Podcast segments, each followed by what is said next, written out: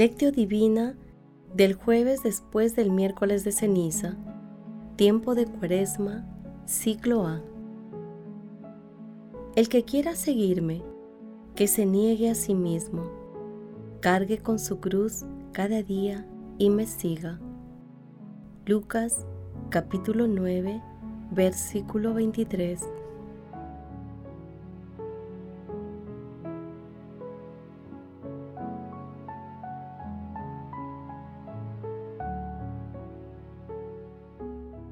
Oración inicial. Santo Espíritu de Dios, amor del Padre y del Hijo, ilumínanos con tu sabiduría para que podamos comprender el mensaje que Jesús nos quiere comunicar en este día. Espíritu Santo, otórganos la gracia para que la palabra sea nuestra escuela de vida Madre Santísima, intercede ante tu Hijo Jesucristo por nuestra petición. Ave María Purísima, sin pecado concebida.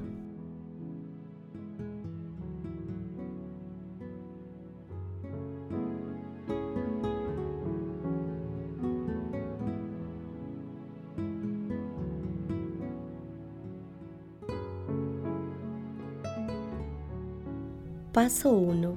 Lectura. Lectura del Santo Evangelio según San Lucas, capítulo 9, versículos del 22 al 25. En aquel tiempo dijo Jesús a sus discípulos, El Hijo del Hombre tiene que padecer mucho, ser rechazado por los ancianos sumos sacerdotes y escribas, ser ejecutado y resucitar al tercer día. Y dirigiéndose a todos dijo, El que quiera seguirme, que se niegue a sí mismo, cargue con su cruz cada día y me siga, pues el que quiere salvar su vida, la perderá pero el que pierda su vida por mí, la salvará. ¿De qué le sirve a uno ganar el mundo entero si se pierde o se perjudica a sí mismo? Palabra del Señor.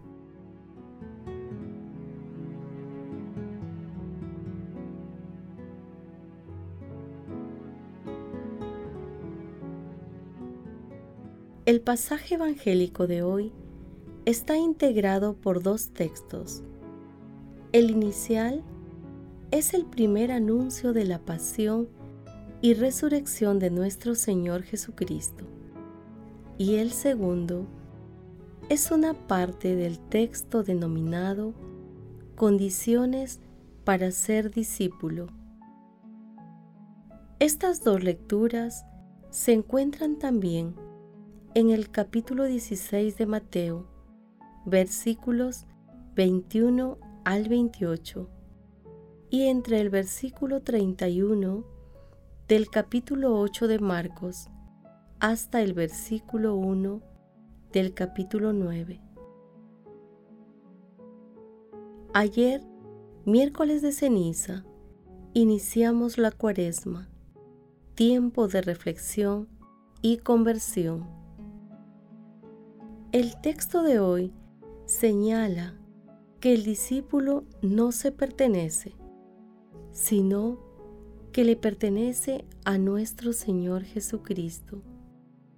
El discípulo debe cargar su cruz con todo lo que ello puede significar, una enfermedad, problemas familiares, laborales u otros sufrimientos de cualquier tipo. Aún en medio de todas las dificultades, el discípulo debe anunciar y testimoniar con valentía el Evangelio, sin ninguna alianza que no sea con nuestro Señor. Es la radicalidad del seguimiento. El evangelista Lucas, más adelante, en el capítulo 14, entre los versículos 25 y 33, relata que, ante una multitud que lo acompaña a Jerusalén, Jesús amplía las condiciones para ser verdadero discípulo suyo, separarse de todas las ataduras del corazón, tomar la propia cruz e incluso estar dispuesto a perder la vida por Él. Estos son los fundamentos para amarle y seguirle. De esta manera, Jesús se sitúa en el lugar más trascendente de la vida de todas las personas, incluso por encima de los sentimientos familiares.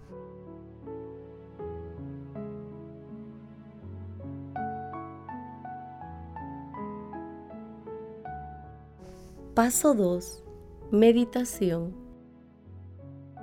Queridos hermanos, ¿cuál es el mensaje que Jesús nos transmite el día de hoy a través de su palabra? Tengamos presente que los discípulos de Jesús lo dejaron todo y lo siguieron. Iban detrás de él compartiendo todas las experiencias propias de la misión de nuestro Señor Jesucristo.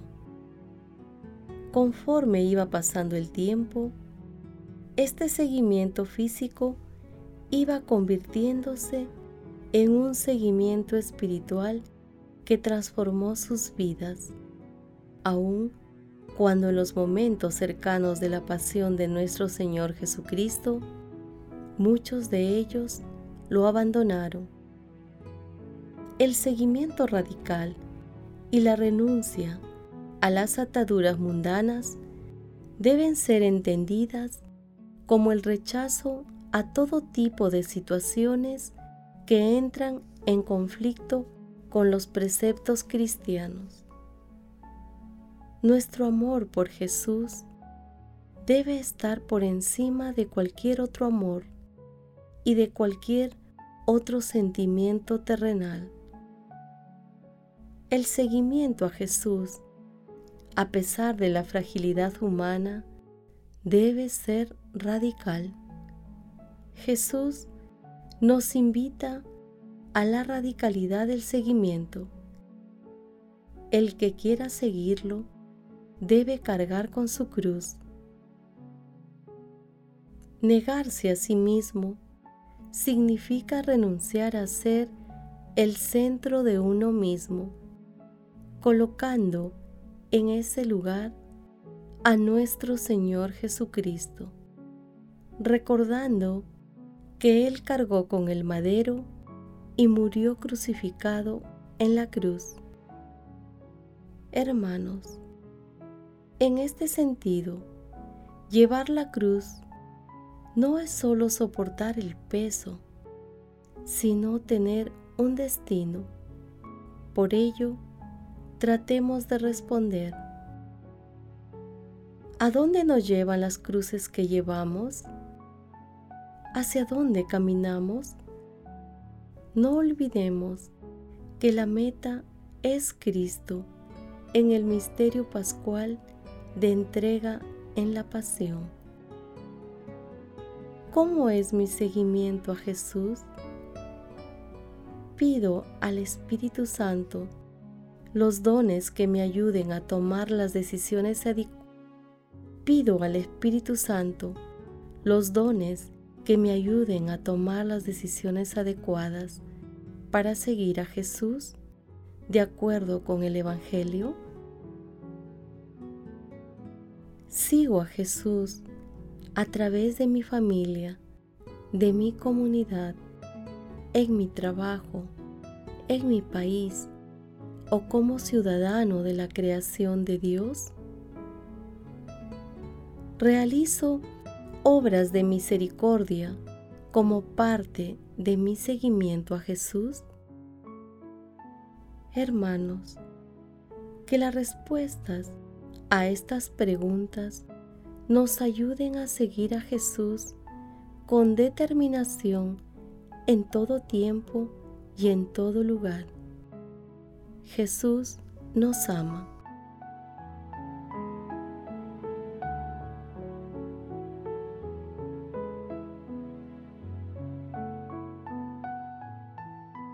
Paso 3. Oración. Padre Eterno, concede a todos los consagrados y consagradas y a todas las comunidades cristianas la fortaleza de espíritu para que no tengan miedo a las exigencias del seguimiento a Jesús y que, dóciles al Espíritu Santo, tomen su cruz y lo sigan con alegría y valor. Amado Jesús, Hijo de Dios vivo, concédenos a través del Espíritu Santo la fortaleza para seguirte en medio de las dificultades que se nos presentan día a día y de las oposiciones del mundo a tu amor. Llena nuestras almas de paz y de alegría en medio de las tribulaciones. Amado Jesús, tú que generaste las más hermosas respuestas de seguimiento de tus discípulos, despierta las vocaciones del seguimiento radical que están en los jóvenes y en todas las personas. Amado Jesús, te pedimos por el Santo Padre, los obispos, sacerdotes, diáconos, consagrados y consagradas, para que te sigan siempre, a pesar de las fatigas y contrariedades que se presentan en sus ministerios. Amado Jesús, acudimos a ti para implorar tu misericordia por todas las almas del purgatorio, especialmente por aquellas que más necesitan de tu divina misericordia. Madre Santísima, Reina de la Paz, intercede ante la Santísima Trinidad por nuestras peticiones.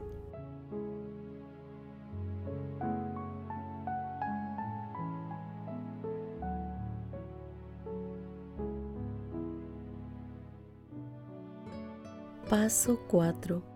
Contemplación y acción. Hermanos, contemplemos a nuestro Señor Jesucristo con la lectura de un escrito de San Paulino de Nola. Al cumplirse el misterioso designio de su bondad, el Señor tomó la condición de esclavo y se dignó rebajarse hasta la muerte de cruz para realizar en nuestro corazón, por medio de una humillación visible, aquella celestial sublimación para nosotros invisible. Considera, pues, de qué altura nos precipitamos desde el principio y comprenderás que por voluntad de la divina sabiduría y por su bondad somos restituidos a la vida. Con Adán caímos en la soberbia. Por eso somos humillados en Cristo, para poder cancelar la antigua culpa con el remedio de la virtud contraria de modo que los que con la soberbia ofendimos a Dios, lo aplaquemos poniéndonos a su servicio. Alegrémonos y gocemos en aquel que nos ha hecho objeto de su lucha y de su victoria diciendo, Tened valor, yo he vencido al mundo. El invencible peleará por nosotros y vencerá en nosotros. Entonces el príncipe de las tinieblas será echado fuera, aunque no ciertamente fuera del mundo, sino fuera del hombre, cuando, al penetrar en nosotros la fe, es obligado a salir y dejar libre el puesto a Cristo, cuya presencia pone en fuga al pecado y significa el destierro y la derrota de la serpiente. Que los oradores guarden su elocuencia, los filósofos su sabiduría, los reyes sus reinos. Para nosotros, la gloria, las riquezas y el reino es Cristo. Nuestra sabiduría es la locura del Evangelio. La fuerza es la debilidad de la carne y la gloria es el escándalo de la cruz. Queridos hermanos, oremos el día de hoy para que la Santísima Trinidad purifique nuestro seguimiento cristiano y ofrezcamos todas las actividades de este día por la sanación espiritual y corporal de algún hermano. Comprometámonos a seguir a nuestro Señor Jesucristo cargando nuestra cruz y realizando obras de misericordia en medio de las dificultades que se nos presentan y enfrentando con valentía las ideologías de muerte que el mundo propone. Hagámoslo sin quejas, sin rebeldías, sin iras, comprendiendo con el amor de Dios a las demás personas, recordando que cualquier sufrimiento que se nos presente es una fuente de gracia divina mantengámonos vigilantes para no caer en las tentaciones que nos propone el mundo. Glorifiquemos a Dios con nuestras vidas.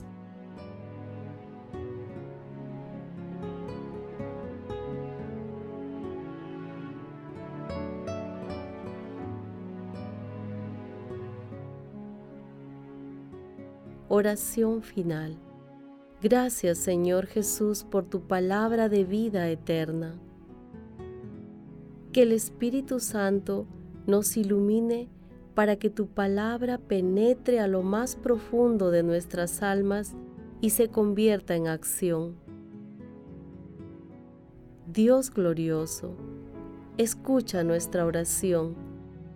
Bendito seas por los siglos de los siglos. Madre Santísima, intercede ante la Santísima Trinidad por nuestra petición. Amén.